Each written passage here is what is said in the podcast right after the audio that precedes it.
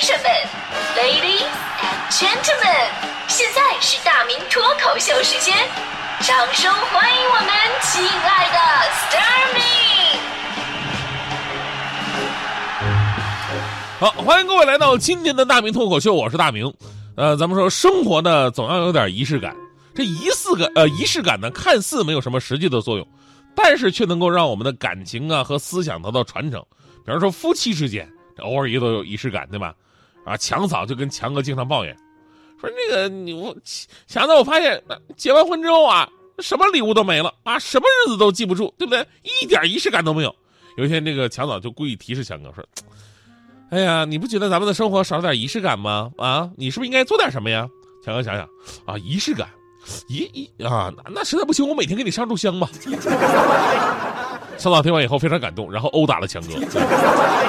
这就是仪式感非常神奇的作用。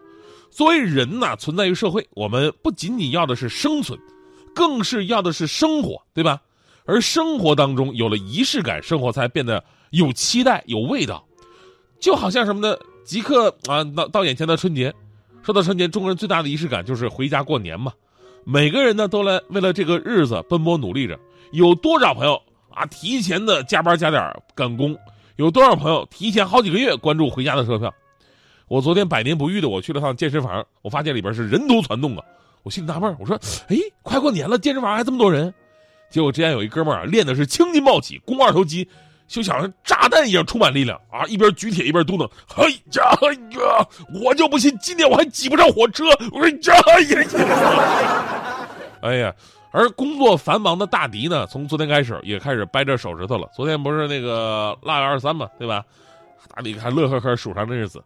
二十三糖瓜粘，二十四贴福字，二十五扫房土，二十六炖大肉，二十七宰公鸡，二十八把面发，二十九蒸馒头，三十晚上熬一宿，初一早晨吼一吼，新的一年依然丑。可以想象。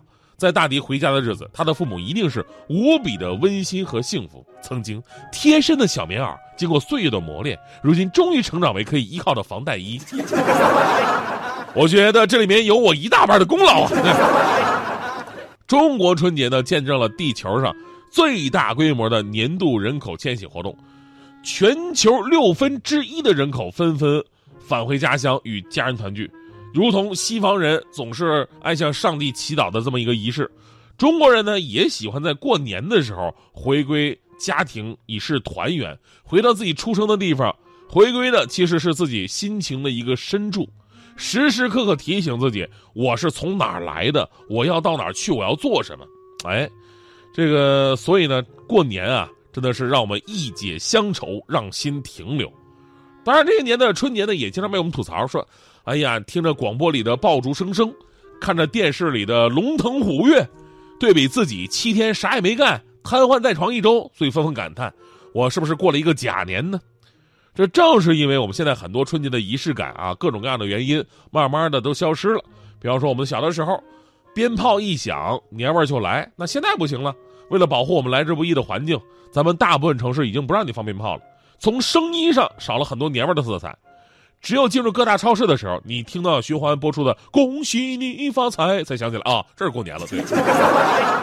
啊，守岁对吧？我们小时候三十晚上不关灯不睡觉，家长们在一起打麻将，小孩们呢在一起嗑瓜子看春晚。快到十二点了，吃饺子之前，先给爷爷奶奶磕头，一定要磕出响来，荡气回肠，显得心诚孝顺。然后呢，拿到一个爷爷奶奶给的红包。我那会儿啊，很多兄弟姐妹都特别的尖，就给我爷爷磕头的时候，那咣咣咣磕的劲儿特别的大；给奶奶磕头的时候就轻了很多，因为他们深深的知道奶奶是没钱的，都是爷爷给红包，所以要狠一点。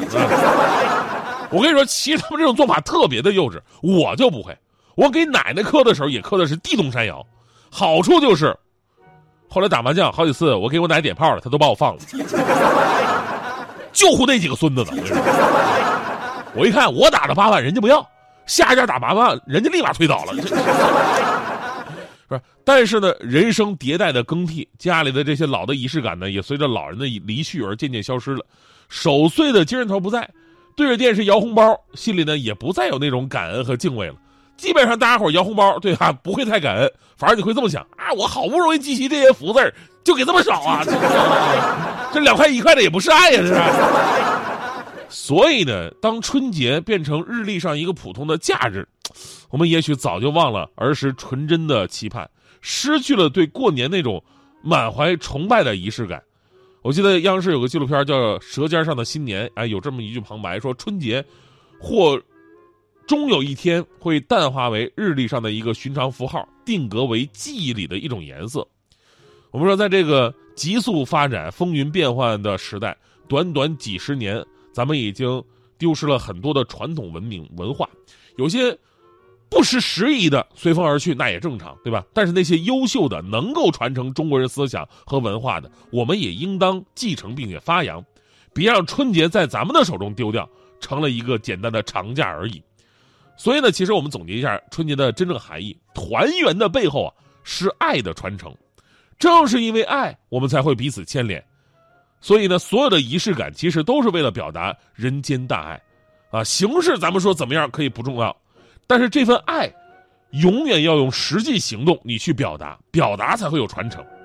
然而那天我去饭馆，隔壁桌一地这那么一个爱的传承那么一幕，真的是让我泪流满面。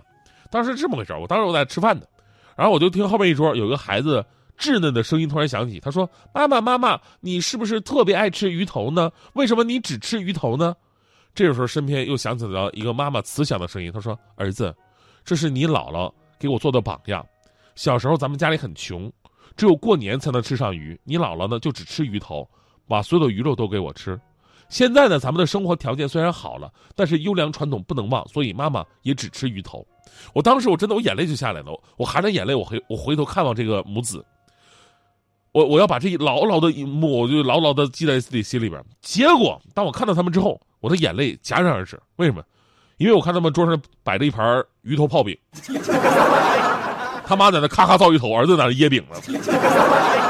啊，怪不得只吃鱼头，你妈妈还说：“哎，我吃鱼头，你饼你多吃点啊。”所以我想啊，他妈妈可能是怕孩子卡鱼刺吧？这个。云河的舟楫南来北望，牵着百回过长江。北鼓楼遥望西京都的过往，看不尽满眼风光。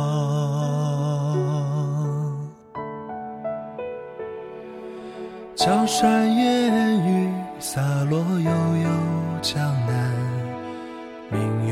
何时照我还？风涛千万里。青山水连天，却似将心意多恋。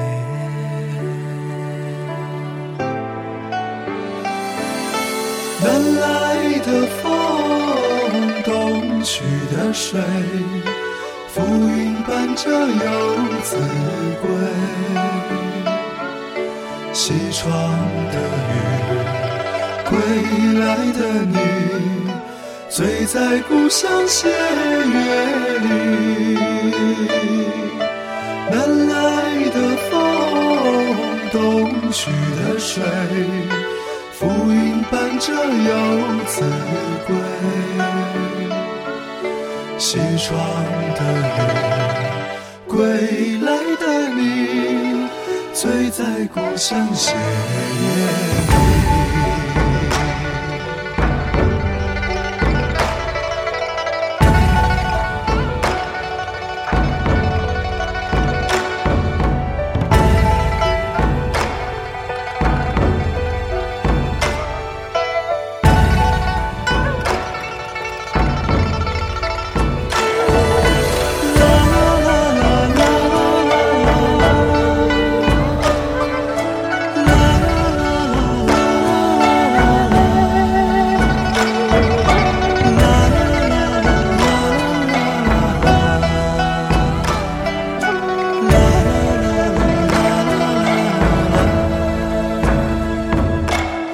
山烟雨洒落悠悠江南，明月何时照我还？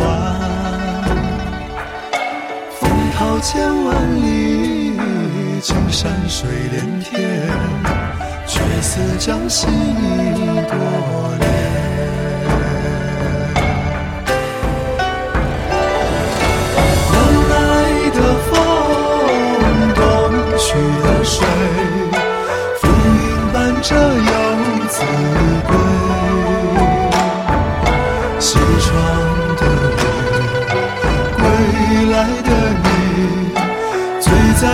在故乡斜月里。南来的风，东去的水，浮云伴着游子归。西窗的雨，归来的你，醉在故乡